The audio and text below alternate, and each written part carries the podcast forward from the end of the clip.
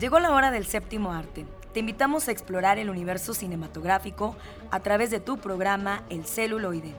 Entérate de festivales, talleres, música de todos los tiempos, ciclos, grandes leyendas, cartelera, adaptaciones, historias, entrevistas, recomendaciones, el eco de las ciencias y mucho más. Arrancamos.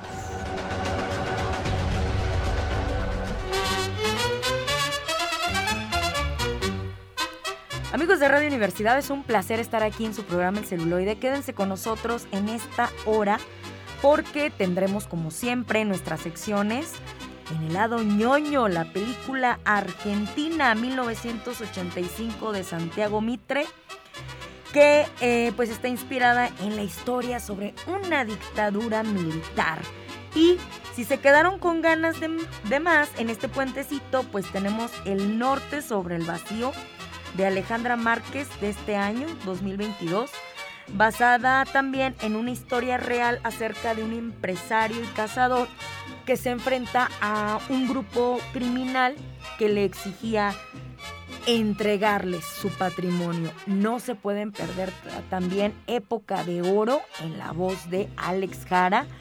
Y en las recomendaciones, Cinema Cuarentena con Miguel Angeleja, tendremos esta comedia romántica con dos grandes estrellas del cine hollywoodense, Shirley MacLaine y Jack Lemmon, estarán en esta divertidísima comedia llamada El apartamento. Y en entrevista, pues tendremos a nuestra queridísima amiga Ivonne Argáez, que ahora viene platicándonos sobre el proyecto Recreo Mi Barrio. Y en los controles, como siempre, nuestro director de orquesta, Eduardo Carrillo, que siempre nos va dirigiendo para aprovechar y administrar muy bien el tiempo. Así que, ¿qué les parece si arrancamos? Quédense con nosotros porque ya, ya estamos en el séptimo arte.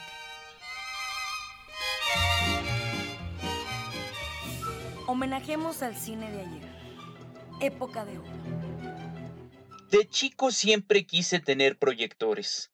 En la casa me regalaban proyectorcitos de lámparas de alcohol y yo proyectaba indeciblemente fascinado sobre la pared de mi cuarto. En cuanto podía, me iba al volador a comprar metros y metros de película para pasarla en mi cuarto, que se convertía en un lugar mágico, más que en sala cinematográfica. Siempre ha sido un anhelo mío la cinematografía. Luego le hice la lucha para entrar al cine profesional hasta que lo logré. Fui argumentista y adaptador. Y tendía a ser director, pero el ambiente me empezó a repugnar demasiado. Aparte de que me deterioraba mucho desde el punto de vista político. Hoy, en época de oro, recordaremos al escritor José Revueltas. Bienvenidos. Iniciar un ciclo el escritor y sus palabras y quisiéramos preguntarle cuál es el proceso creativo, cómo surgen los personajes en el escritor. Pues eh, a veces surge muy casualmente. Decía Thomas Edmond que el cuento, el personaje está en cualquier escaparate. Hay que saberlo ver. Donde alguien no advierte nada, sino un maniquí. Un cuentista puede advertir un cuento, puede advertir la historia, que ahí está contenida. Eso no me acuerdo dónde lo leí. En un prólogo a un libro de cuentos. ¿Usted hace algún esquema anterior a, a, lo que va a escribir o va surgiendo solo el, el, la novela? No, yo hago siempre un esquema, lo más aproximadamente posible al resultado. ¿Qué es de lo que está más satisfecho como escritor? Pues yo nunca estoy satisfecho, es muy difícil que llegue un estado satisfecho realmente. Siempre es una continua recreación, reacomodo y autocrítica constantes. Usted le, leyó el prólogo de sus memorias. ¿Cómo se define a través de sus propias memorias? ¿Es difícil eh, ser fiel a sus propios recuerdos? Y la pregunta implica una cantidad de contenidos psicológicos, como le decía usted.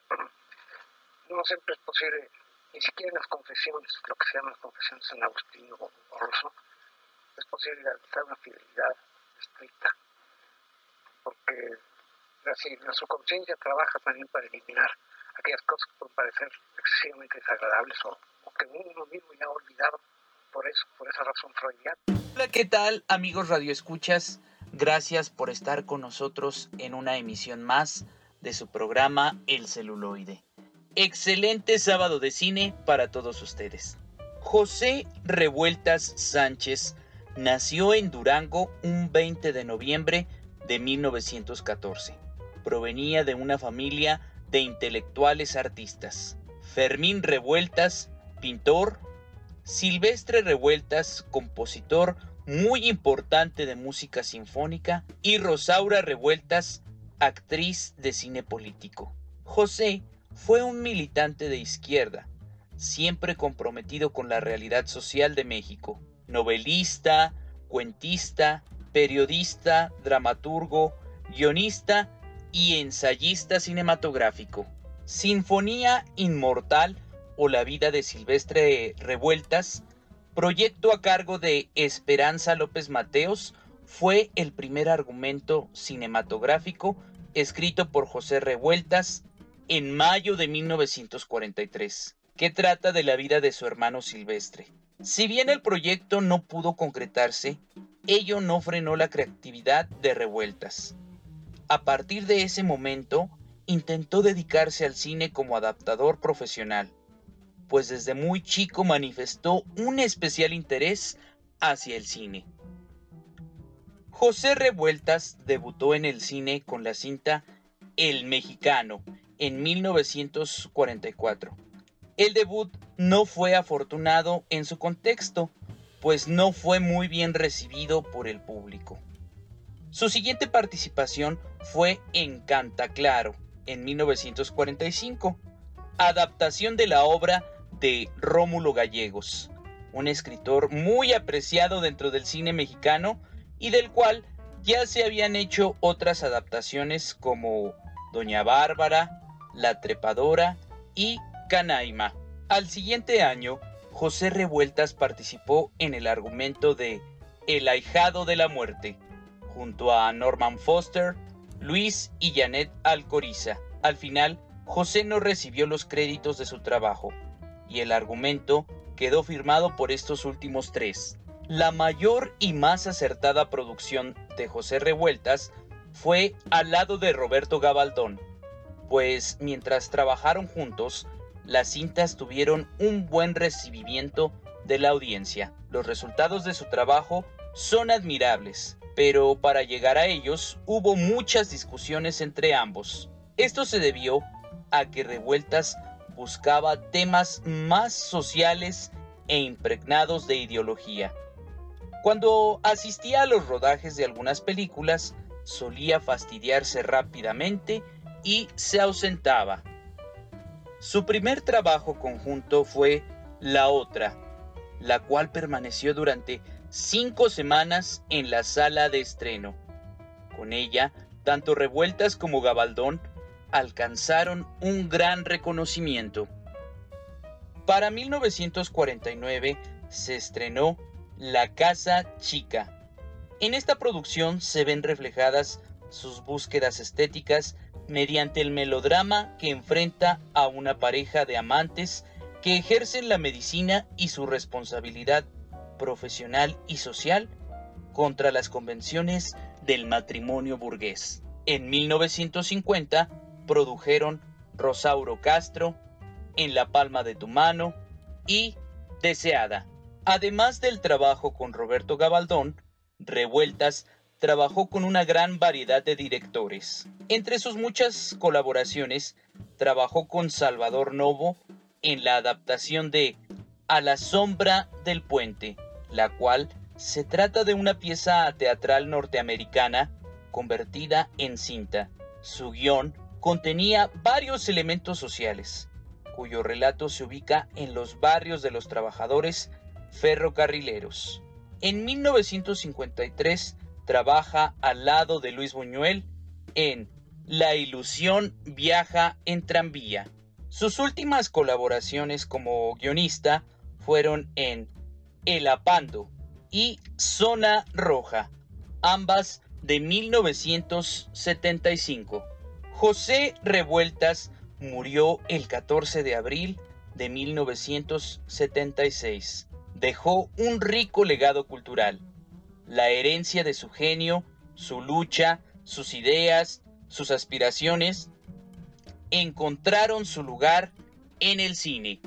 Yo soy Alex Jara. No olviden que tenemos una cita el próximo sábado a partir de las 3 de la tarde para recordar lo mejor de la época de oro de nuestro cine. Hasta entonces. Llegó el momento de recibir a nuestros invitados. Escucha la entrevista. Amigos del celuloide, continuamos con más. Llegamos al momento de seguir conociendo grandes figuras y que nos compartan sus proyectos. Y nuevamente nos visita Ivonne Argaez, pero ahora para hablarnos precisamente de una exposición que se montó, creo que fue como el 6, 7 de octubre, ¿verdad? Por ahí, en el Centro de las Artes y que pues terminará de estar expuesta en el mes de diciembre y ella nos dará mayores eh, datos acerca de, esta exposición para que tengan la oportunidad de visitarla. Pero, pues bueno, Ivonne, háblanos acerca de este proyecto que tiene que ver con la memoria. Hola Pati, ¿qué tal? Este, hola a todos. Pues muchísimas gracias por haberme invitado.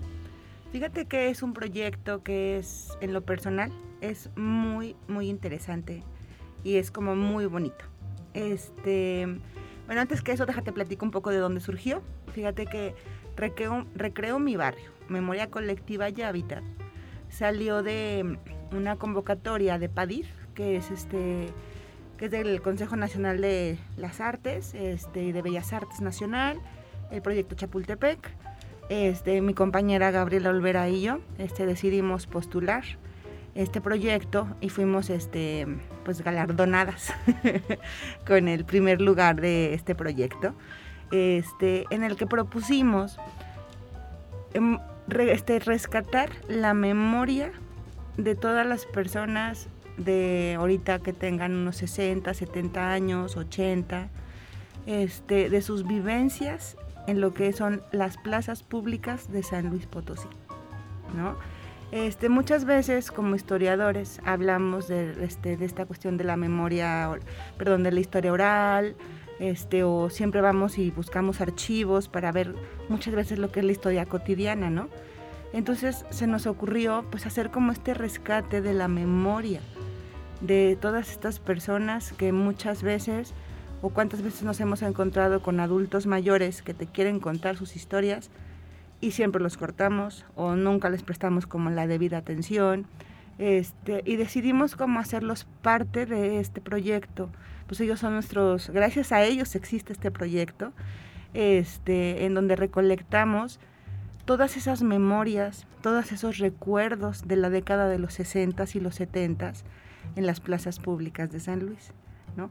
Cómo se fueron, este, qué es lo que hacían, para qué las usaban, cómo las usaban, ¿no? Y este, y entonces el resultado, después de que nos platicaban todo eso, porque hicimos un taller de, de memoria, este, y luego hicimos un taller epistolar, porque dijimos, yo creo que en esa época también se utilizaba mucho lo que era escribir cartas. Pues no existía este otro medio de comunicación, ¿no? Entonces lo que, lo que decidimos fue pedirles a todas estas personas que nos escribieran unas cartas con sus recuerdos.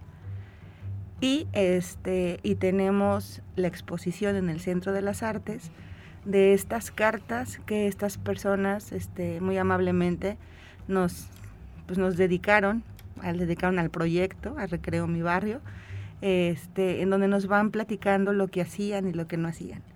¿no? Este, cartas desde unas anécdotas maravillosas, um, personas todavía muy lúcidas, este, contándonos todos esos detalles.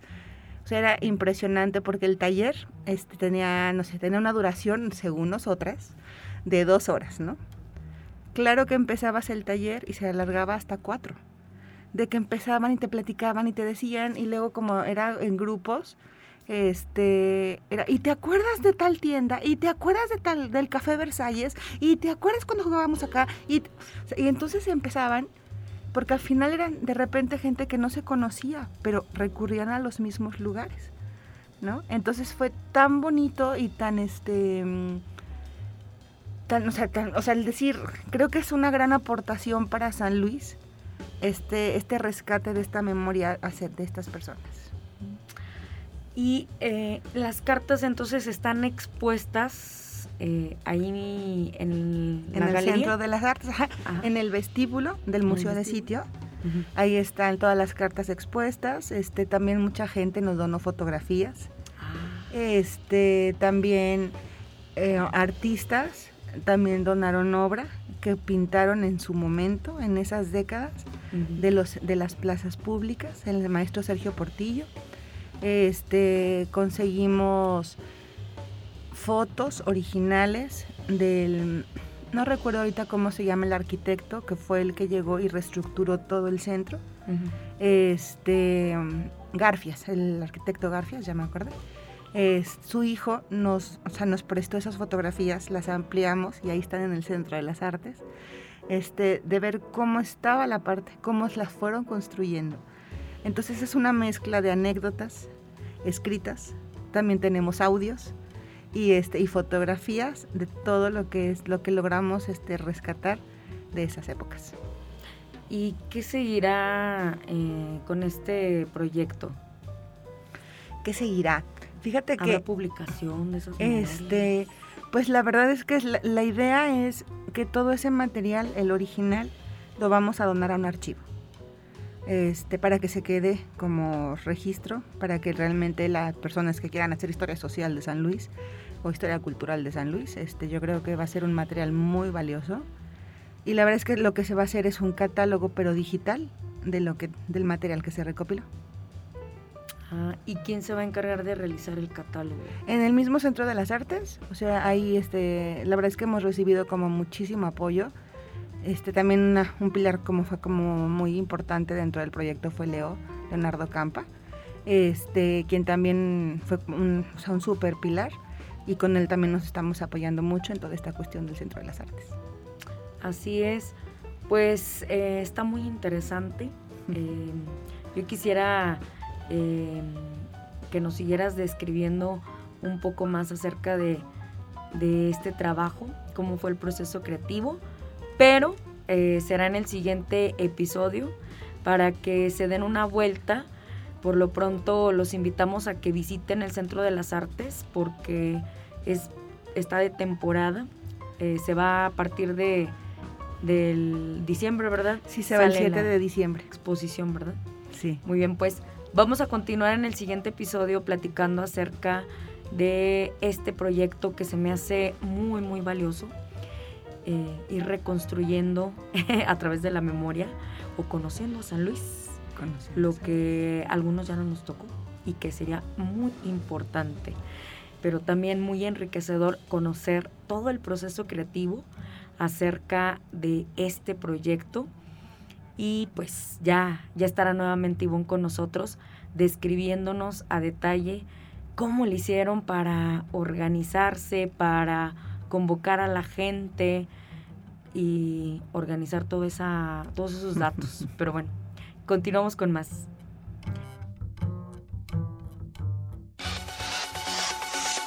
Y llegó el momento de las recomendaciones. ¿Qué hacer en este fin de semana?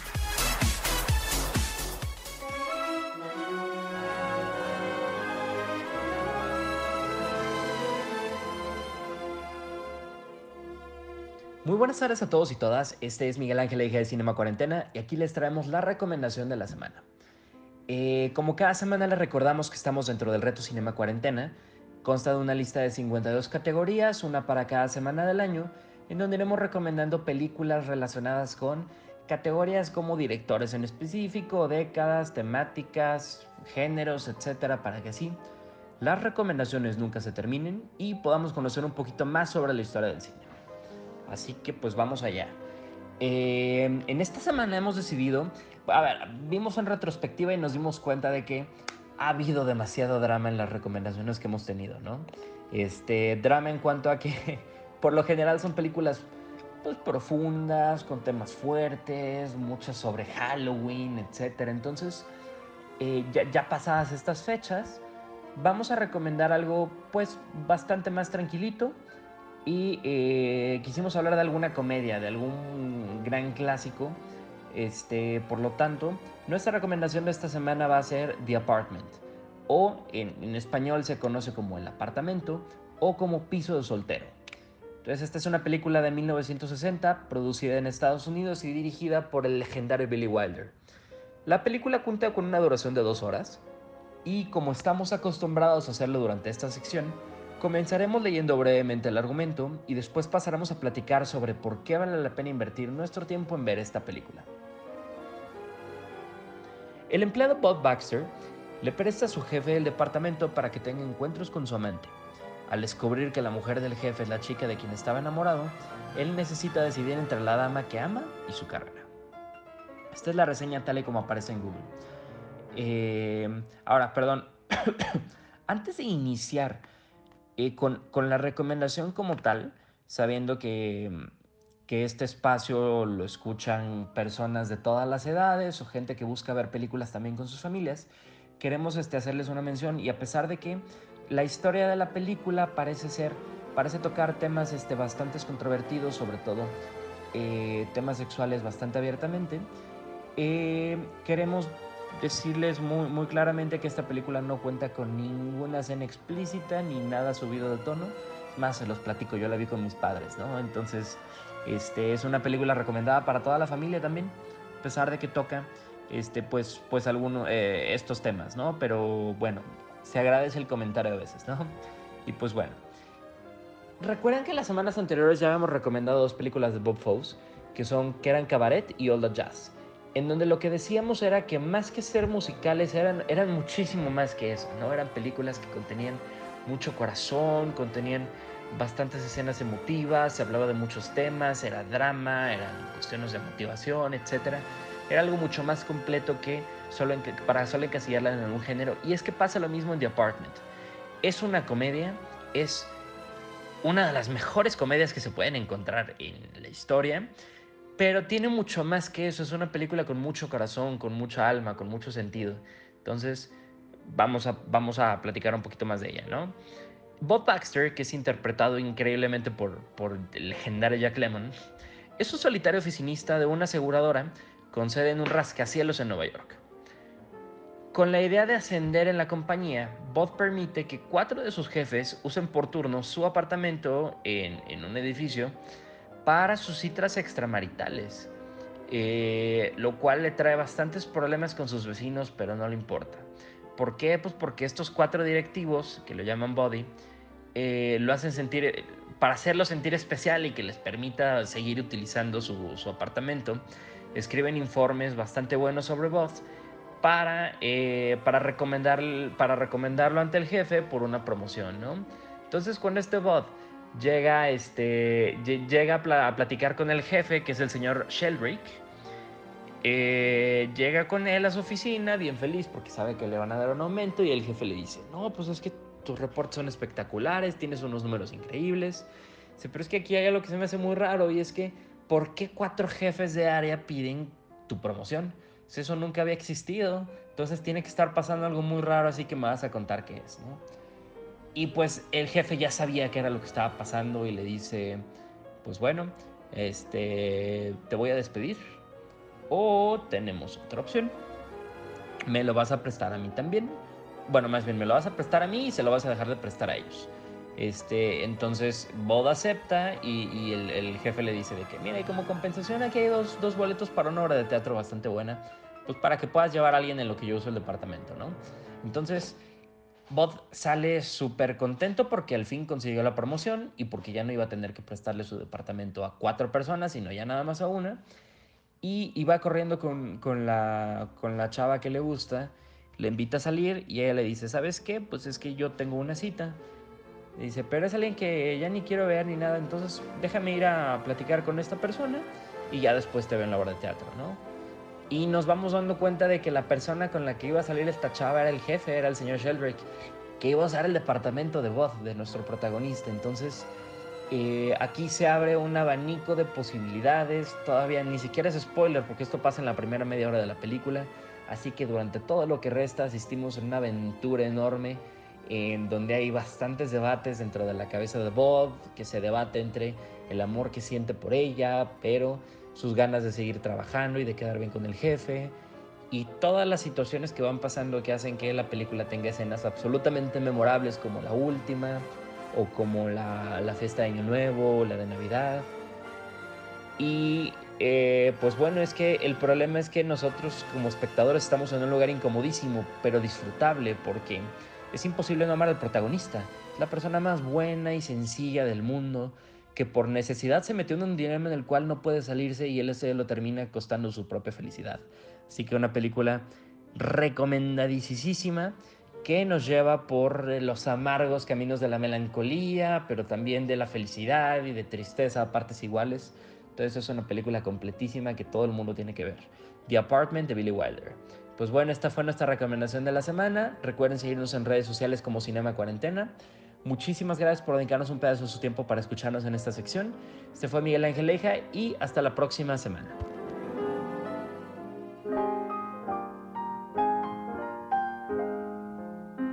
Bienvenidos a la sección de ficción, cómics y otras rolas donde ahondaremos en elementos de la cultura nerd. Adelante con esta sección.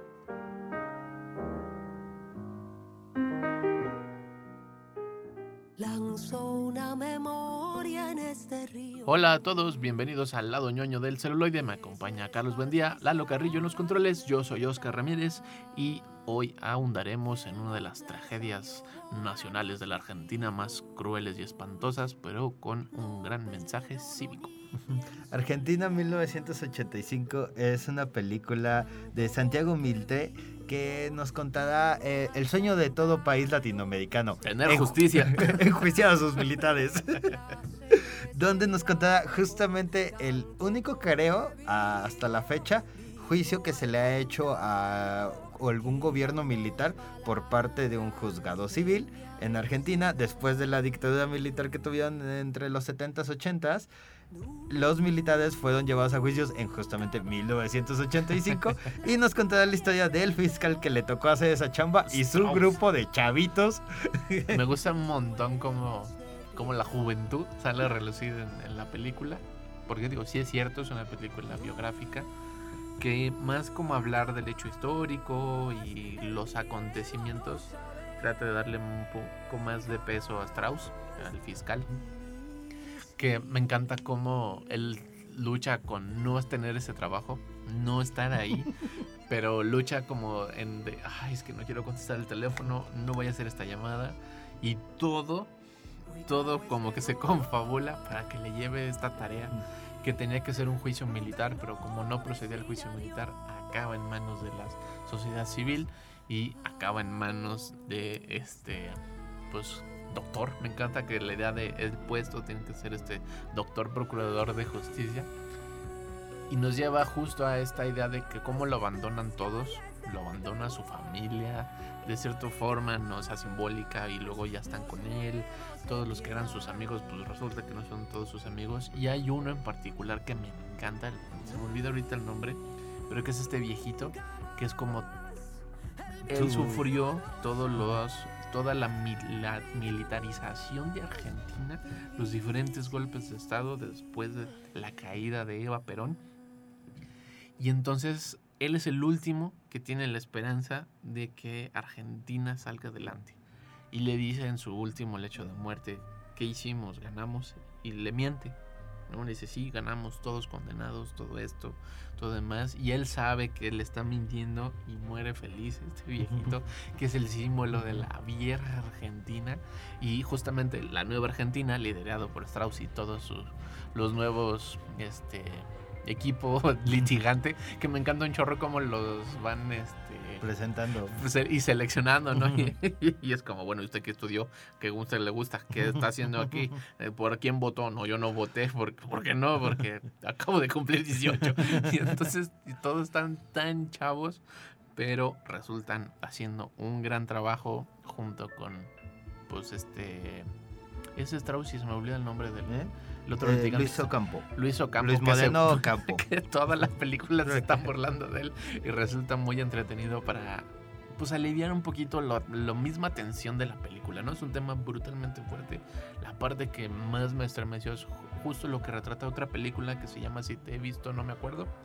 que es- son los el, el testimonio de las personas, de algunas de las personas que lograron encontrar que fueron capturadas por estos servicios militares y cuentan su trauma de una forma escalofriante, aterradora y justo hace que todos se den cuenta de la sobreviolencia que vivió el pueblo de Argentina.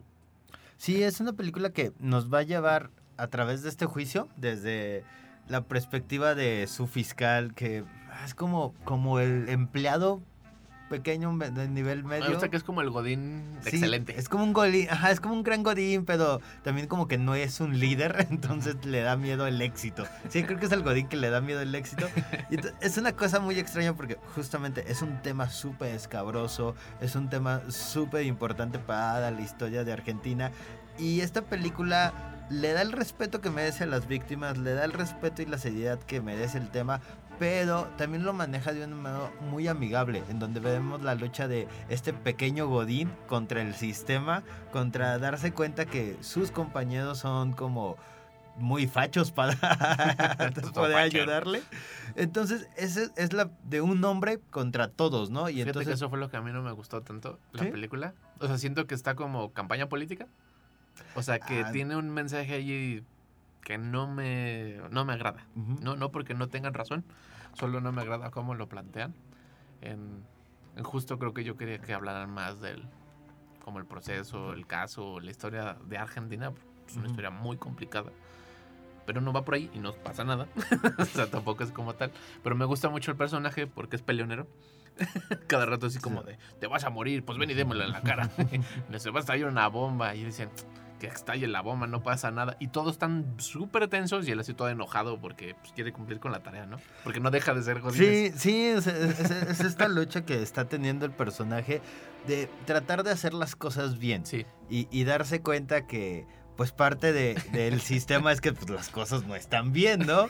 Y, y es más como, más que una especie de, mm, digamos, como reseña histórica, sí, no. es un poquito más un drama de abogados. Sí. El- eh, el- la constante como recordatorio de que más que contarnos como toda la historia de los como 40 años que lleva Argentina desde ese momento que, eh, em, inició la dictadura, nos trata un poquito sobre el, el cómo poder ganar un juicio que parece imposible de ganar tanto para el público, que porque mucha parte de la población todavía en ese momento apoyaba la dictadura, apoyaba a estas personas, era una ofensa, ¿no? Que Sí, lleves a los tribunales. militar. Ajá, es como, ¿no? es que tu papá fue militar y es que tu abuelo era militar, ¿cómo vas a hacernos Sí, esto y, y- y estar en contra? Y los mismos pues, personajes que están en contra de él porque pues siendo parte del poder judicial, pues tuviste algo que ver ahí con la dictadura, ¿no? O sea, la policía. Esa parte sí me gustó.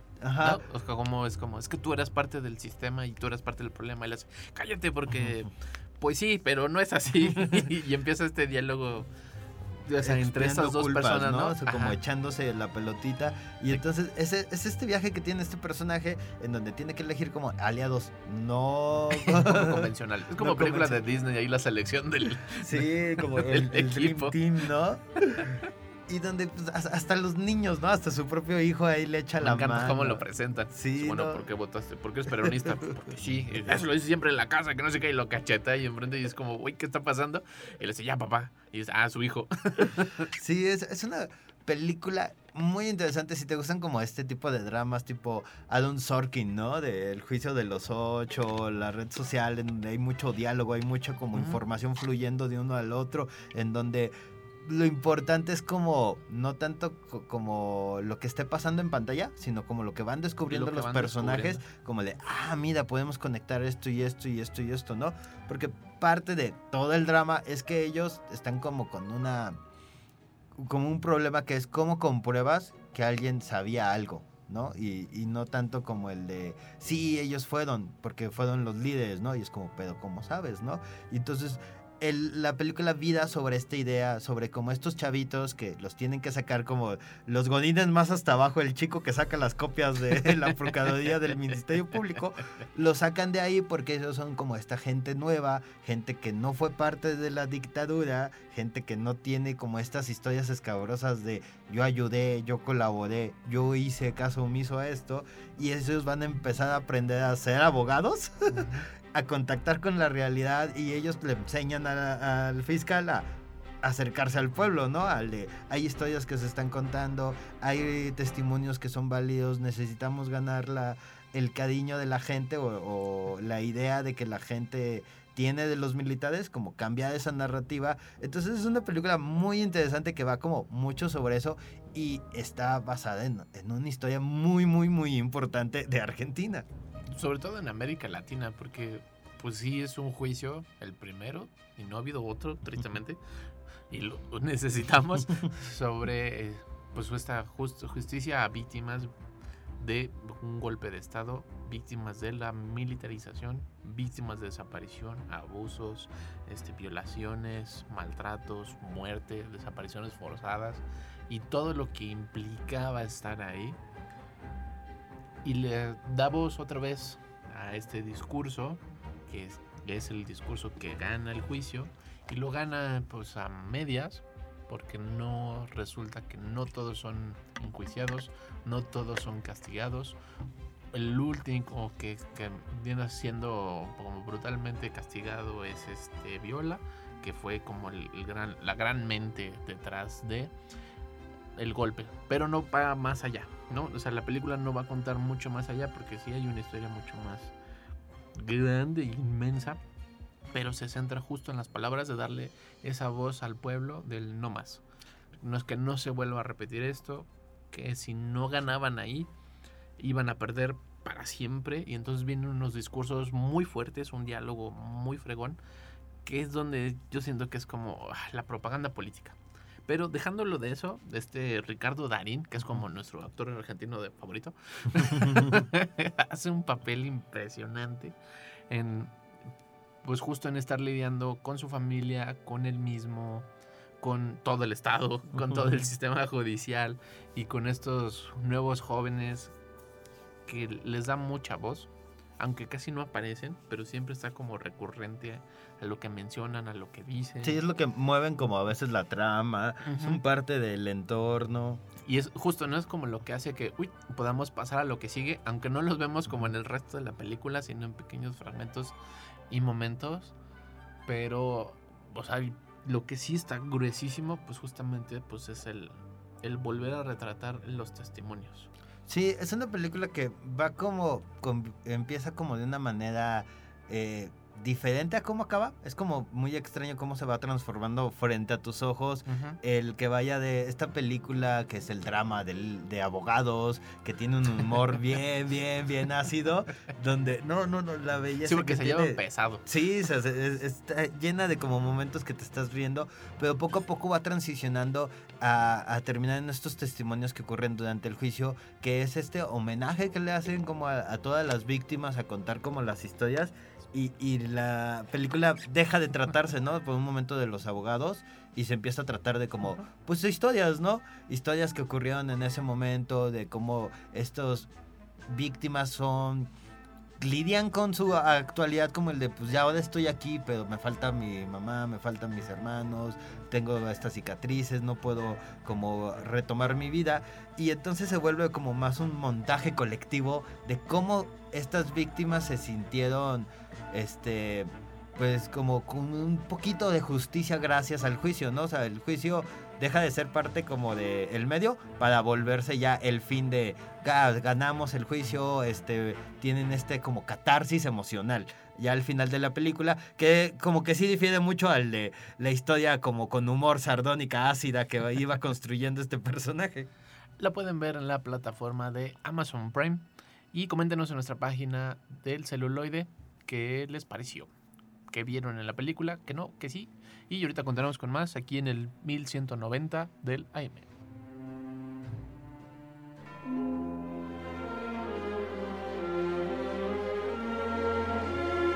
les voy a hacer una recomendación que no pueden rechazar.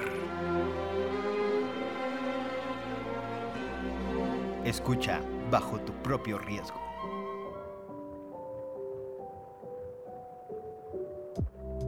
Hola amigos y amigas del celuloide, yo soy Carlos Bendía, se encuentra conmigo Oscar ¿Qué Ramírez y el día de hoy les traemos una historia de Drama. drama, violencia, Drama de del norte. ¿Por qué los hombres siempre arruinamos todo?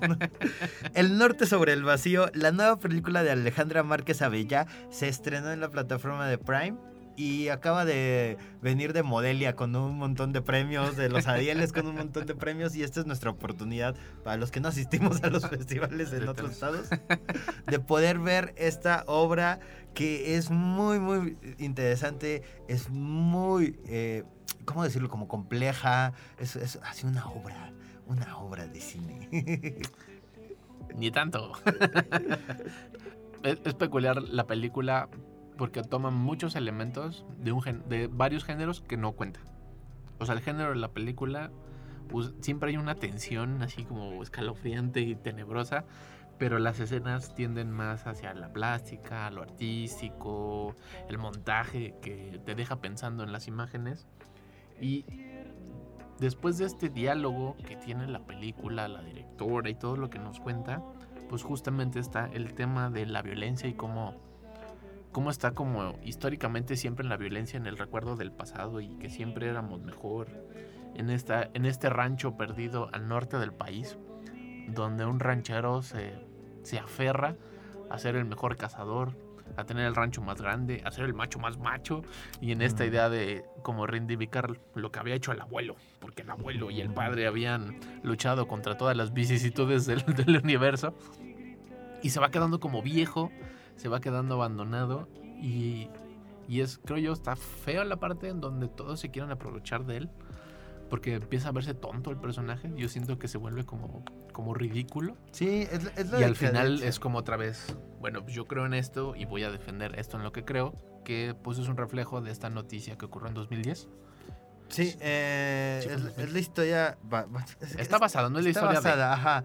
Está basada en esta historia sobre un ranchero en Tamaulipas que al ser eh, extorsionado por miembros del crimen organizado, él decide despedir a sus empleados, de mandar a su familia lejos, amotinarse en su rancho y enfrentarse directamente con, con el crimen organizado, ¿no? Dejando como varias muertes del lado de ellos y él terminando con su propia vida, ¿no? Eh, de forma violenta. Sí, Entonces toman esta historia, esta, esta Alejandra toma esta historia para construir otra cosa. es, es- es la historia de don Reinaldo, un ranchero que se está quedando viejo, que está perdiendo como la como los años los buenos años de su vida se le están yendo, ¿no? El rancho se está como poco a poco secando y sus hijos no parecen como retomar o, o tomar la batuta para liderar el- una renovación del rancho. sí, todos, como todo lo está abandonado, ¿no? Porque Sí. el pueblo que está donde están desaparece, su hermano que también empieza a ser extorsionado por, Por- la, por la violencia, porque ya ni siquiera como el crimen, es como el, el tema de la violencia, lo abandona, el- su familia también lo, lo deja, y la única persona que se queda con él es esta, pues como la sirvienta Rosa, Ujú. que pues luego resulta que era su amante, y la única que no entendía y se convierten en unos vengadores al final de la película muy locochona que desacredita muy fregón, creo yo, al personaje de Don Reinaldo, porque le da como toda la fuerza que tenía Don Reinaldo, realmente era ella. Sí, No, y ella la justamente china. en la parte en la que se va de la casa, Rosa, es, es donde Don Reinaldo toca fondo, ¿no? Y verlo en esta cosa como escuchando a los cadetes de Linares en calzones, así en la cama, es como súper, súper decadente. Es, es una historia que justamente si tú llegas y la, la ves como para imaginar este western de acción mexicano, eh, pues no, no, no te vas a sentir como muy, muy confundido porque es más una historia como más introspectiva que trata de hablar un poquito más de temas más culturales como la violencia entre los hombres, ¿no? Esta cultura de adoración a la violencia, de no hay que llorar, de necesitamos matar animales para sobrevivir, de siempre abusar del otro y tratar como menospreciarlos Sí, a y la es gente padre que como, te sirve. Eso es padre desa- los a- desacredita, ¿no? O sea, sí plantea este tema a través de los personajes, porque los personajes son así, ¿no? Es como la violencia por la violencia y soy bien macho y soy bien rudo, pero la directora los pone en situaciones que en donde no se demuestra eso, todos son unos viejitos ridículos al final que, que están abandonados por sí solos Sí, no. en un montón de postalitas que tienen una carga visual muy potente, pero luego la música y el ritmo y en esta idea como del western y luego crees que es como la historia de amor y no, entonces hay tantas cosas que están jugando que el, el tema queda tan claro, ¿no? O sea, el, hombre violento, la violencia del hombre, no el hombre como especie, sino el hombre, el macho. Sí, el, patriarcado pa- para la banda.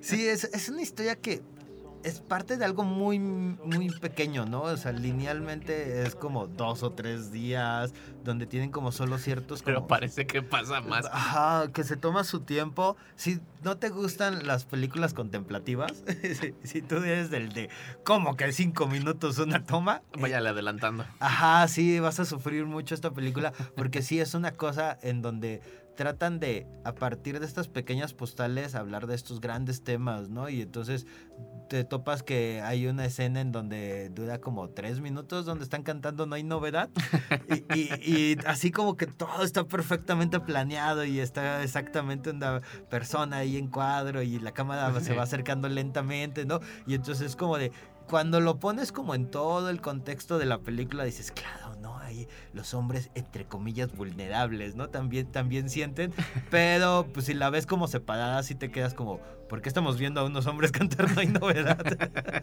Que eso creo yo es la, la gran puesta de la película. O sea, que tú ves como de, ay, eso está como montado. Es, pues claro, eso está montado porque está... No es una película que narre una realidad, no es una película que esté relatando un hecho noticioso, sino que está haciendo un ensayo de una situación, ¿no?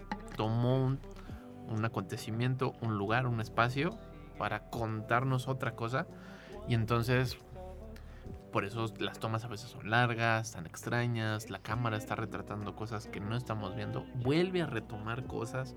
Hay varias escenas donde las volvemos como a ver desde otra perspectiva, un poquito más de ladito, un Sí, poquito más y, cerca. y- y seguidas, que eso es como Sí. donde te brinca, ¿no? O sea, si parpadeas dices como ¿Tú crees que se una- bufeó otra vez ahí? sí, que se reinició, ¿no? El, el explorador, pero no, no, es, es, en este como película sacan como todos los trucos visuales posibles, como el de, de, de- no solo de la cámara, no solo como estos movimientos o el, el- estos trucos de edición, sino también como de otros géneros. Por algún momento llega a aparecer una película de terror. Yo todo el tiempo tú pensé. Ajá, sí, donde está como estas tomas que van como hacia el exterior y que, que te ponen como la musiquita y tú dices, claro, ahorita sale como un Jason de, Y entre sale los una vaca que se arbustos, ¿no?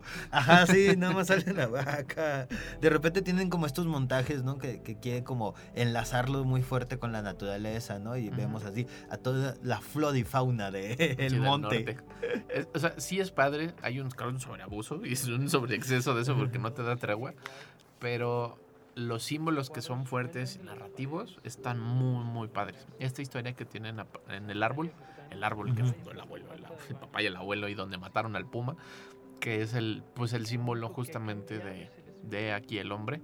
Y al final lo quema el propio hombre y el mismo hombre y se desmorona todo el personaje, se desmorona toda la película y la única opción que queda es violencia. Sí, es una película que habla mucho sobre como estas relaciones humanas.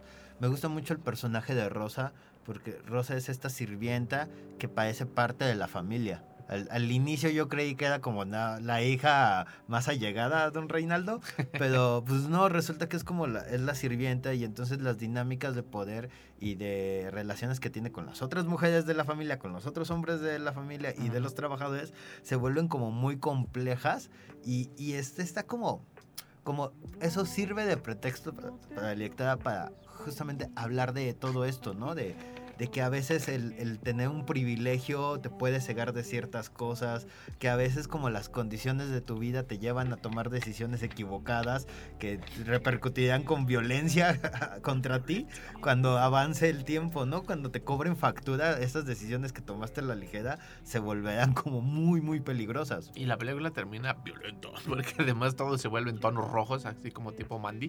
sí.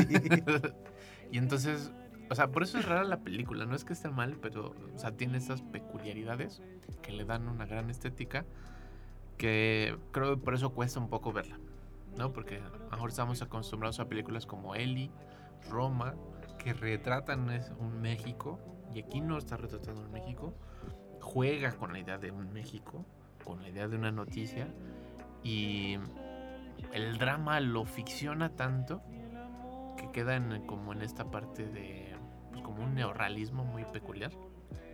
Y entonces por eso hay un color rojo chirriante dentro de una camioneta.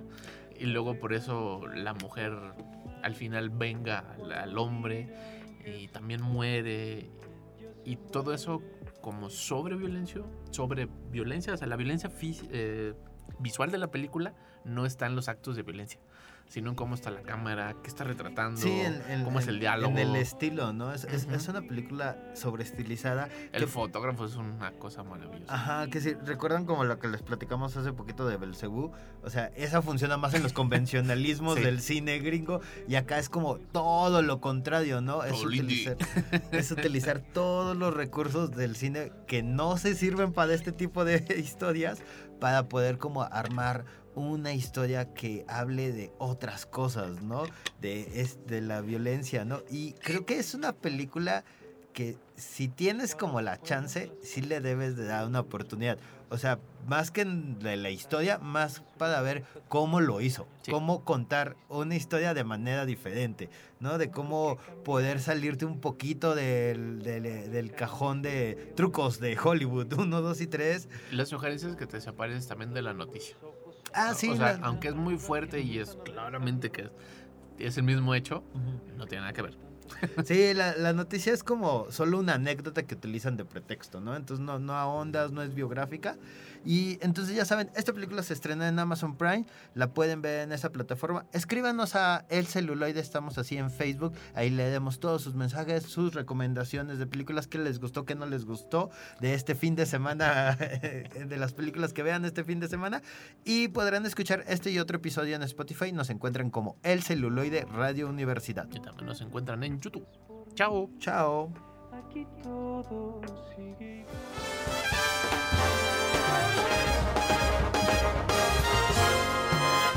Esto fue El Celuloide. Escúchanos por el 1190 de AM. Teléfonos en cabinas 826-1348. Síguenos en nuestras redes sociales y YouTube. Nos encuentras como El Celuloide.